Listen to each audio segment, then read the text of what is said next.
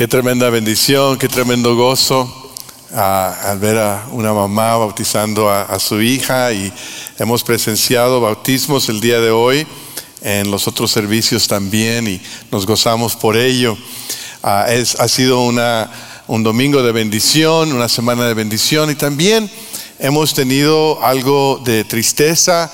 Ah, el día de ayer celebramos o conmemoramos 20 años desde que ah, hubo un ataque a las Torres Gemelas en Nueva York. Este acto de terrorismo ah, nos ha traído eh, tristeza, nos ha traído consternación y reflexión acerca de, eh, de quién es este país, de, de quiénes son, aquellos que, que, tienen valor, aquellos que son los héroes y aquellos que han sido víctimas ¿verdad? Y hemos escuchado historias, documentarios al respecto. Una de las historias que tocó mi vida ah, es la de un jefe del departamento de bomberos en Nueva York que se llama Joseph Pfeiffer.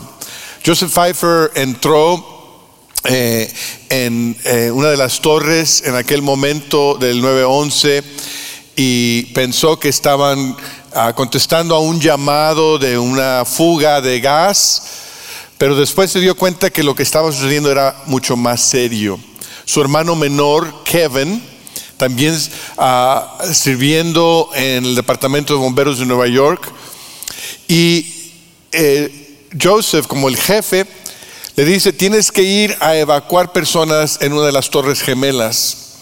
Y entonces ah, se ven hermano a hermano, sabiendo que la situación es difícil, que que el, momento eh, eh, es un momento complejo y sale Kevin, el hermano menor, con la compañía 33 para la Torre Gemela a evacuar personas. Joseph se acuerda de aquel momento y ha quedado en su memoria grabado porque fue el último momento en que vio a Kevin. Él recuerda aquel día después de una jornada de 24 horas donde trabajaron y trabajaron para rescatar y para evacuar personas que estaba cubierto de ese polvo blanco que lo hacía parecer como si fuese un fantasma. Y recuerda caminar después de esas 24 horas para tomar un receso y, y cada paso que daba se levantaba una nube de polvo. Y se sienta enfrente del río Hudson y empieza a reflejar en lo que ha sucedido, en las pérdidas, ¿cómo puede pasar esto? Preguntándose dónde estaría su hermano Kevin, dónde estaría la compañía de bomberos que salió con él. Y después de todos estos 20 años reflejando en qué importante es tener líderes listos en momentos de crisis que en momentos como actos de terrorismo o pandemias u otros desastres, es importante que haya personas preparadas para actuar, personas preparadas para salvar vidas, personas equipadas y listas para poner sus propias vidas a riesgo. Y damos gracias a Dios hoy al recordar los eventos del 9-11 por aquellos que fueran ese tipo de personas, personas al frente, personas listos para ayudar, para defender, para salvar, para decir, el mal no tiene la última palabra. Algunos mantuvieron su vida, otros la perdieron.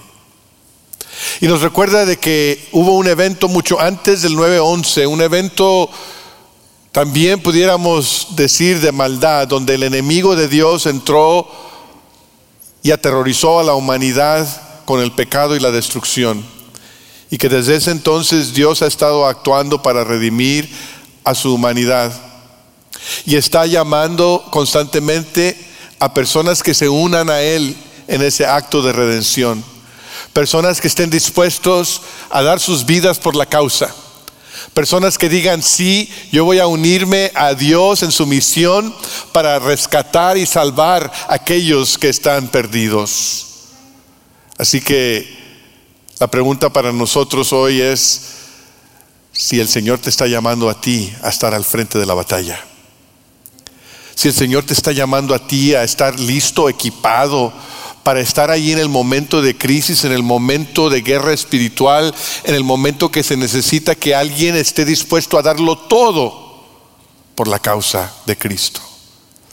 El Señor vino al mundo llamando a discípulos, a los primeros discípulos, y vemos el relato de ese momento en el Evangelio según San Marcos capítulo 1. Y quisiera que fuesen conmigo allí para leer este relato. Y espero que al leerlo ustedes también sientan ese llamado que el Señor tiene en sus vidas para ustedes. Marcos 1.16 dice así la palabra de Dios. Pasando por la orilla del mar de Galilea, Jesús vio a Simón y a su hermano Andrés que echaban la red al lago, pues eran pescadores. Vengan, síganme, les dijo Jesús, y los haré pescadores de hombres. Al momento dejaron las redes y lo siguieron. Un poco más adelante vio a Jacobo y a su hermano Juan, hijos de Zebedeo, que estaban en su barca remendando las redes. Enseguida los llamó y ellos dejando a su padre Zebedeo en la barca con los jornaleros, se fueron con Jesús. Estos son los primeros discípulos que el Señor Jesús llama, los primeros que Él invita a unirse a su equipo. Marcos nos dice en el pasaje anterior que Jesús había principiado su ministerio en la región de Galilea, declarando las buenas nuevas de Dios. Cristo en medio de un mundo quebrantado, en medio de un mundo que había sido atacado por el enemigo de Dios, viene a declarar, hay buenas nuevas, el mal no gana. Hay alguien que ha tenido victoria y que tendrá victoria sobre el mal. Y dice, el reino de Dios está cerca. El, el, reino de Dios se ha acercado para contrarrestar el reino del enemigo. Y dice, necesitan arrepentirse y creer. ¿Quieren entrar en este reino? Necesitan arrepentirse, cambiar de dirección, cambiar de pensamiento, cambiar de perspectiva y creer, confiar, entregarse a aquel Mesías que viene a traer las buenas nuevas. Ese es el ministerio del Señor Jesús, pero el Señor Jesús no vino para ministrar solo, sino vino para, para enlistar, para reclutar un equipo que se una a Él en esa misión. Y eso es lo que vemos aquí. Él está reclutando un equipo ministerial para que proclame las buenas nuevas, para que anuncie el reino de Dios, para que invite a las personas a entrar por medio del arrepentimiento y la fe. Y quisiera que notásemos tres cosas aquí en este relato. La primera es que el llamado de Jesús es un llamado a personas ordinarias. A mí me gusta el fútbol americano y este jueves pasado fue el inicio de la temporada de fútbol americano con el equipo, mi equipo favorito son los Vaqueros de, Dallas y jugaron contra ah, los de Tampa Bay y Dallas no ganó. No me, no me, lo tienen que decir, no me lo tienen que recordar, ya lo sé. Pero quedamos muy cerquita.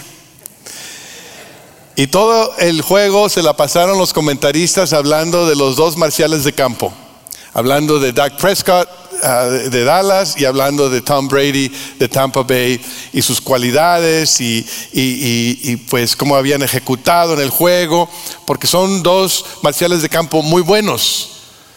Y nos recuerda que los integrantes de un equipo son muy importantes. Y lo que sucede el jueves, lo que sucedió este jueves pasado al inicio de temporada, realmente tiene mucho que ver con lo que sucedió en abril en aquella ronda de selección que llaman en inglés NFL Draft, donde esa ronda selectiva se ocupa de escoger a los mejores atletas que van saliendo de las universidades. Y esos atletas con todo su pedigrí están listos para recibir un llamado, a ver qué equipo les va a invitar a tener un contrato con ellos.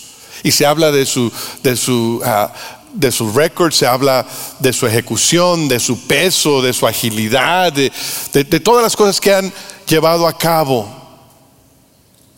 para escoger a esos miembros del equipo. Cuando Dios manda a su Hijo al mundo a seleccionar a los miembros de su equipo, ¿a quién va a buscar? ¿Qué cualidades va a buscar? Para los integrantes de su equipo ministerial. Quizás les resulte sorprendente que el Señor Jesús no va a Jerusalén a buscar a estos primeros discípulos. Jerusalén es el centro de la religión, ahí está el templo, ahí están los sacerdotes, ahí están los mejores rabinos, ahí está el centro de cultura y de educación para la vida judía. Y el Señor Jesús no va con los rabinos de Jerusalén para decirle, quiero a algunos de tus discípulos para que me sigan. No va con, con los más prestigiosos. Al contrario, Jesús va a la playa y llama a unos pescadores, personas ordinarias, obreros, trabajan con sus manos, viven de día a día a ver si va a haber para comer. Estos hombres eh, bruscos, ordinarios, comunes. Y esos son los que Jesús escoge como sus primeros discípulos. Personas ordinarias. El Señor llama a personas ordinarias, personas con trabajos, con familias, personas con luchas, personas con decepciones, personas con un pasado. A esas personas llama el Señor, personas como tú y como yo, ordinarios. Eh, yo he estado disfrutando en estas últimas semanas algo que llamamos aquí en Calvary Iglesia de Hombres. Ah, porque es un, un, salón donde vienen varones de la iglesia, del ministerio en inglés y en español, y a veces son 40, 50, 60, pero la idea es que nos sentamos en mesas y en esa mesa hay quizás cuatro o cinco varones. Y ahí en esos momentos los varones no están compartiendo cómo les fue en el trabajo, cuánto dinero tienen en el banco, qué eh, educación tienen, sino están hablando de cosas simples, cosas ordinarias. Dice, somos personas que queremos ser mejores esposos, mejores padres, mejores seguidores de Jesús. Y eso es lo que el Señor viene a buscar. Personas que no tratan de impresionar a Dios con su pedigrí, sino que quieren ser impresionadas por el poder de Dios en su vida. Personas con humildad, abiertos a recibir lo que el Señor quiere ofrecerles. Hay personas que dicen, cuando llega la oportunidad de servicio, cuando llega la oportunidad de liderazgo, dicen, no hermano, yo no puedo. Es que yo no soy pastor. Es que, es que yo, yo no puedo eh, eh, llevar a cabo eh, esa misión. Yo, yo no, no, tengo conocimiento teológico. No, no, es más, no tengo mucho tiempo de ir a la iglesia. No tengo mucho tiempo de ser miembro. Hace poquito que me bauticé. Yo no soy el más calificado. Y hay personas que empiezan a dar excusas cuando el Señor los está llamando. Y lo que yo quiero decirte el día de hoy a ti es que si Dios te llama es porque Dios sabe lo que Él está haciendo. Si Dios te llama es porque Él quiere que te integres a su equipo. Él quiere usarte. Él quiere levantarte y glorificarse a través de ti. ¿Te está llamando el Señor? ¿Le estás diciendo que sí? ¿Estás siguiendo su llamado? En segundo lugar, vemos aquí que el llamado del Señor es a una participación obediente. Dios le llama a Simón, a Andrés, a Juan y a Jacobo para seguirle. Y les dice, síganme, yo los voy a hacer pescadores de hombres. Ustedes han estado pescando peces, lo cual está bien. Están muy sabrosos, sale muy rico el ceviche.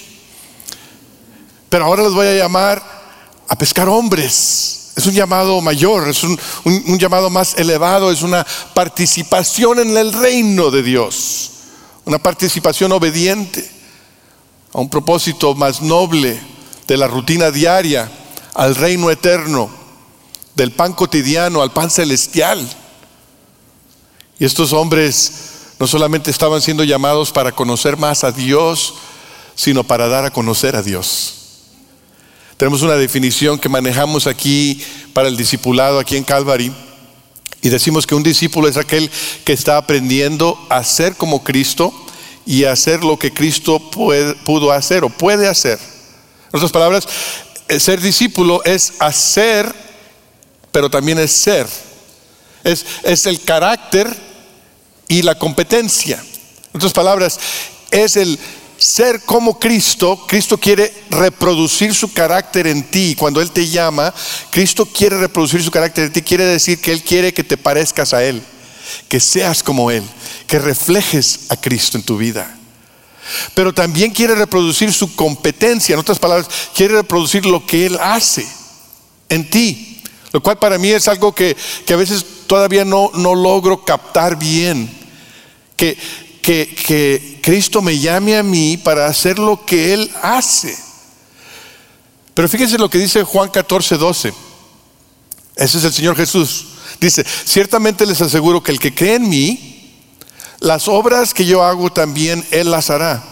Y aún las hará mayores porque yo vuelvo al Padre. ¡Wow!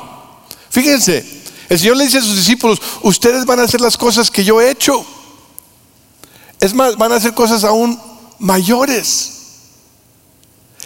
¿Te puedes imaginar eso? Que el Señor Jesús te dice a ti y a mí que cuando lo sigamos vamos a hacer lo que Él hizo y aún cosas mayores, porque Él va al Padre. El que Él va al Padre quiere decir que el Señor Jesús siempre estuvo consciente que su ministerio en la tierra duraría tres años pero llamaría a hombres y a mujeres que lo siguieran para que de generación a generación el reino de Dios siguiera siendo extendido hasta que Él venga. Estaba llamando a personas a una participación obediente. El llamado del Señor Jesucristo a seguirlo es un llamado a la obediencia. El llamado a unirnos al movimiento de Dios es un llamado a la obediencia. El llamado a participar en la misión de Dios es un llamado a la obediencia. Simón y Andrés lo entendieron. Fíjense lo que dice el versículo 18, cómo contestaron, cómo respondieron ellos. Al momento dejaron las redes y lo siguieron. No perdieron tiempo, no se aferraron a sus posesiones, no se aferraron a su profesión, sino que inmediatamente dejaron todo y siguieron a Jesús. Y Juan y Jacobo hicieron lo mismo, dice el versículo 20. Enseguida los llamó y ellos dejando a su padre Zebedeo en la barca con los jornaleros se fueron con Jesús. Fíjense, Pedro y Andrés dejaron la lancha y la red, pero Juan y Jacobo dejaron a su papá, el negocio de su papá, con todo y trabajadores. Y lo dejaron ahí. Eso es una obediencia radical. Es una obediencia que, está lista para seguir a Dios a pesar cueste lo que cueste. Y eso viene de personas que están listos para el reino de Dios.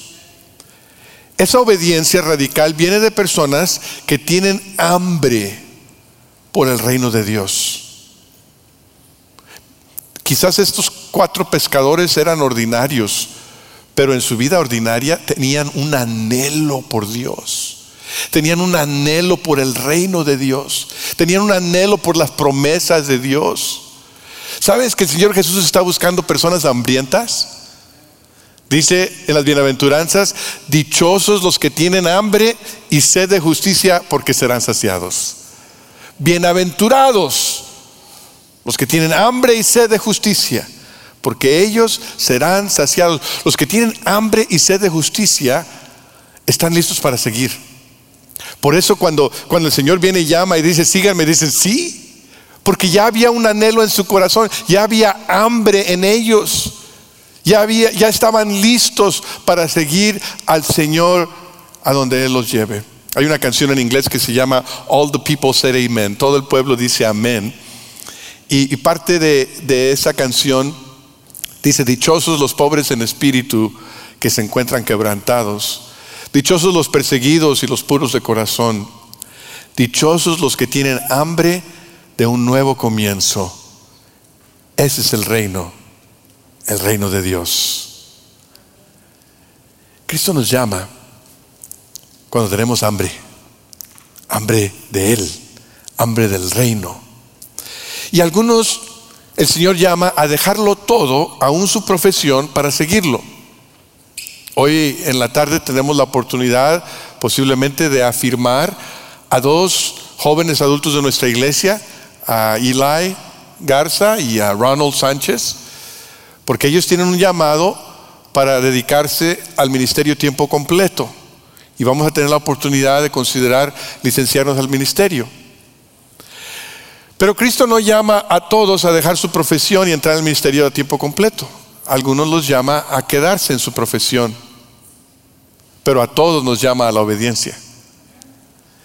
Hay una familia en nuestra iglesia preciosa, una familia que, que ha seguido al Señor hasta, hasta lo último de la tierra. Paul y Mónica Powers. Y Mónica cuyo nombre eh, de soltera es, su apellido de soltera es Campos, su, hermano, un médico de aquí de McAllen, falleció hace algunos días, a los 46 años. Él estaba ejerciendo su profesión de médico en Kerrville, Texas, y al, leer eh, pues la columna ahí, la esquela de, de su fallecimiento y su funeral, me impresionó porque dice que Javier Moisés Campos, el doctor Campos, dice, siempre ponía a, las demás primero. Él siguió la carrera de medicina para cuidar de otros y plantó las semillas del Evangelio en seis continentes usando el talento que Dios le dio. Dice, sobre todas las cosas, Javier amaba al Señor Jesucristo, a quien compartió con los que le rodeaban. Mientras unos ven la carrera médica como una profesión, para Javier era más. Era un llamado a un ministerio para servir al hombre y servir a Dios. Yo pienso 46 años es una vida muy breve, pero en esos 46 años, gracias a Dios por la fidelidad de este varón que supo llevar a cabo un llamado por medio de su profesión. Dios a veces nos llama a dejar nuestra profesión, a dejar la barca y las redes y meternos de tiempo completo al ministerio. Quizás algunos de ustedes el Señor los está llamando hoy a ello. Pero a otros el Señor nos llama y dice, quédate en tu profesión porque ahí te voy a usar. Ahí vas a ser pescadores de hombres y de mujeres, en tu trabajo, en tu carrera. Pero a todos nos llama a la obediencia. Y en tercer y último lugar, es un llamado a una preparación óptima. El propósito que el Señor Jesús le quería dar a sus discípulos era un propósito más noble, más alto, más grande que el pescar peces. Y por lo tanto su capacitación tenía que ser intensa y profunda. Una preparación óptima era necesaria porque el tiempo del Señor Jesús en la tierra era breve. Cuando el Señor Jesús se acerca a Simón y a Andrés y a Juan y a Jacobo allí en la orilla del mar de Galilea, ellos no se imaginan, ellos no lo saben, pero Jesús sí sabe que tiene tres años para convertir a estos pescadores rudos en apóstoles del Señor Altísimo. Tres años. Una, una tarea bastante desafiante. Pero el Señor está consciente de ello. El tiempo es breve. Y mientras Simón, Andrés, Juan y Jacobo eran parte de una gran multitud de discípulos, mientras ellos estaban integrando a los doce, también eran parte de un círculo más íntimo y más cercano al Señor Jesús. Recibieron preparación intensa que el resto de los doce no recibieron. Quizás ustedes se acuerdan cuando Jesús fue a la casa de un oficial de la sinagoga cuya hija estaba eh, enferma hasta la muerte. Y cuando Jesús entra para operar un milagro, dice Marcos, no dejó que nadie lo acompañara excepto Pedro, Jacobo y Juan, el hermano de Jacobo. Solamente ellos entraron a ver ese milagro. Después cuando el Señor sube a una montaña y ahí ah, va a haber algo extraordinario que sucede, Marcos nos dice, seis días después Jesús tomó consigo a quién? A Pedro, a Jacobo y a Juan y los llevó a una montaña alta donde estaban solos. Allí se transfiguró en presencia de ellos. Ellos, los, los, otros de los doce supieron de eso porque ellos se lo contaron. Y aún eh, en el ministerio, aún en el ministerio avanzado del Señor Jesús, hay momentos en los cuales vemos a estos discípulos en un círculo más cercano a Él. Marcos 13:3 dice, más tarde estaba Jesús sentado en el monte de los olivos frente al templo y Pedro, Jacobo, Juan y Andrés le preguntaron en privado, tenían acceso íntimo a su maestro. Y cuando llega el final, la noche antes de morir en la cruz, esos primeros discípulos que el Señor llamó en el mar de Galilea son los que van a estar con Él en el último momento. Dice, Marcos se llevó a Pedro, a Jacobo y a Juan y comenzó a sentir temor y tristeza. Pedro, Jacobo y Juan vieron cosas que los doce no vieron. Experimentaron cosas en la vida y el ministerio de Jesús, en la vida personal, en su agonía, en su tristeza, en sus momentos difíciles de lucha. Allí estaban ellos. ¿Por qué? Porque el Señor Jesús los estaba equipando, los estaba capacitando, los estaba preparando, porque a ellos les tocaba continuar cuando Él ascendiera al Padre.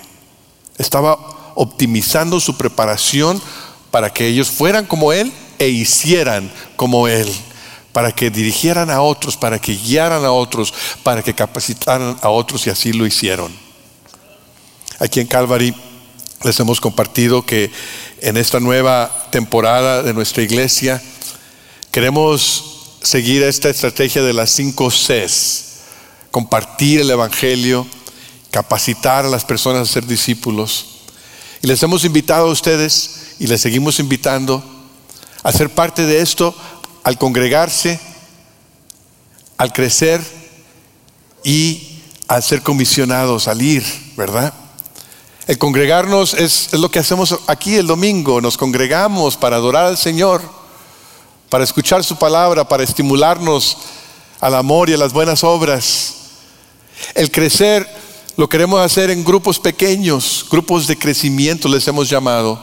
Y quizás algunos de ustedes ya sean parte de ellos. Estos grupos de crecimiento son, son grupos a veces de 10, 20 personas. Eh, la idea es que sean como los 12, donde hay comunidad, donde hay aprendizaje, donde, están creciendo como discípulos. Por eso se llaman grupos de crecimiento. Algunos de ellos son aquí el domingo en el edificio. Antes se llamaban grupos de conexión, ahora se llaman grupos de crecimiento.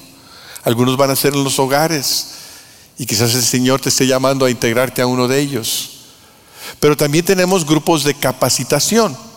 Los grupos de capacitación no son como los grupos de crecimiento que son continuos, sino tienen un término definido, porque tienen un enfoque específico para una temporada, para, para un área en la cual puedes desarrollarte más, no solamente como discípulo, sino como discipulador.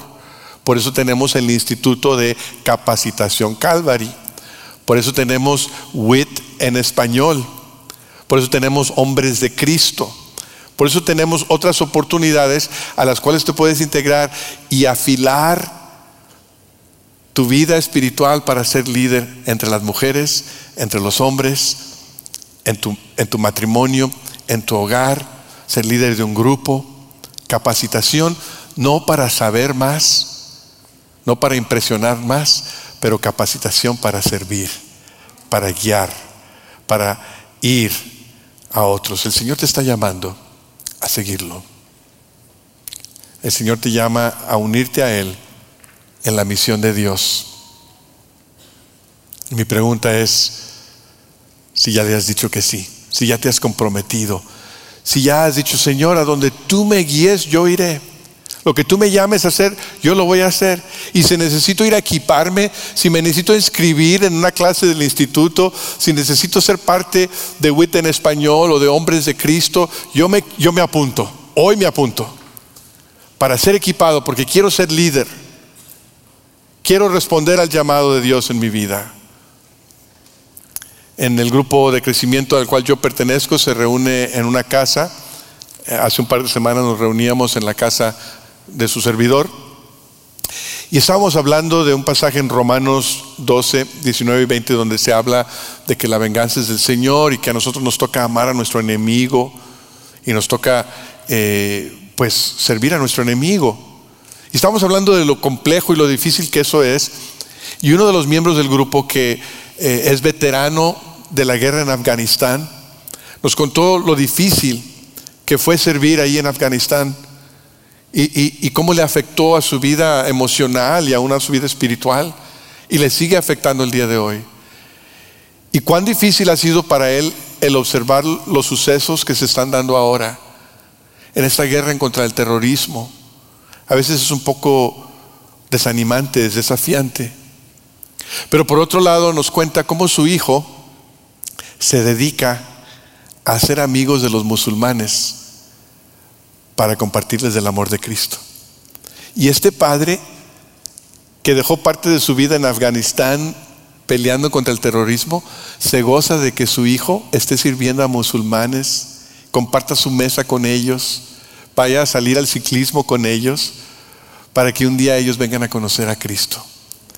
Y yo digo, ese es el Señor que nosotros servimos. Ese es el Evangelio al cual Cristo nos llama, que transforma corazones, que nos permite amar a aquellos que no hubiéramos amado de otra forma. Ese es el llamado de Dios a nuestras vidas hacer una diferencia en un mundo quebrantado, en un mundo desafiado, en un mundo donde el mal avanza, pero el mal no le toca ganar porque Cristo murió en la cruz y resucitó de entre los muertos. Y a nosotros nos toca unirnos a Él. ¿Le dirás que sí? Sí, Señor, yo te sigo a donde tú me guíes. ¿Le dirás que sí? Señor, yo estoy dispuesto a capacitar hallar a mis hijos, a bautizar a mis hijos, hallar a un grupo, a principiar un grupo en mi casa. Yo quiero capacitar a otros. Capacítame para capacitar. ¿Cuál es el llamado de Dios en tu vida hoy? Te invito a que te pongas de pie conmigo. Señor, en esta tarde te damos gracias por tu palabra, gracias por el Señor Jesús y por su llamado a estos discípulos iniciales, porque al ver el llamado a, Simón y a Andrés, a Juan y a Jacobo, nos vemos a nosotros mismos. Gracias porque los llamaste a ellos y porque sigues llamando el día de hoy. Ayúdanos, Señor, a ser obedientes, a estar dispuestos a dejarlo, dejar lo que quiera, lo que tú quieras que dejemos para obedecerte aun si significa sacrificar nuestra comodidad o nuestra seguridad por la causa del Evangelio. Gracias por aquellos que ya lo hacen. Afirma a aquellos que están en la lucha. Pedimos hoy por José Luis Jiménez y por Ronald Sánchez que están en las montañas de Perú ministrando a grupos indígenas arriesgando, haciendo un lado a su comodidad, durmiendo, durmiendo en tiendas de campaña a la intemperie. Señor, afírmalos a ellos y afírmanos a nosotros para serte fieles y en lo que tú nos llames a hacer. Danos la fuerza, danos la fe.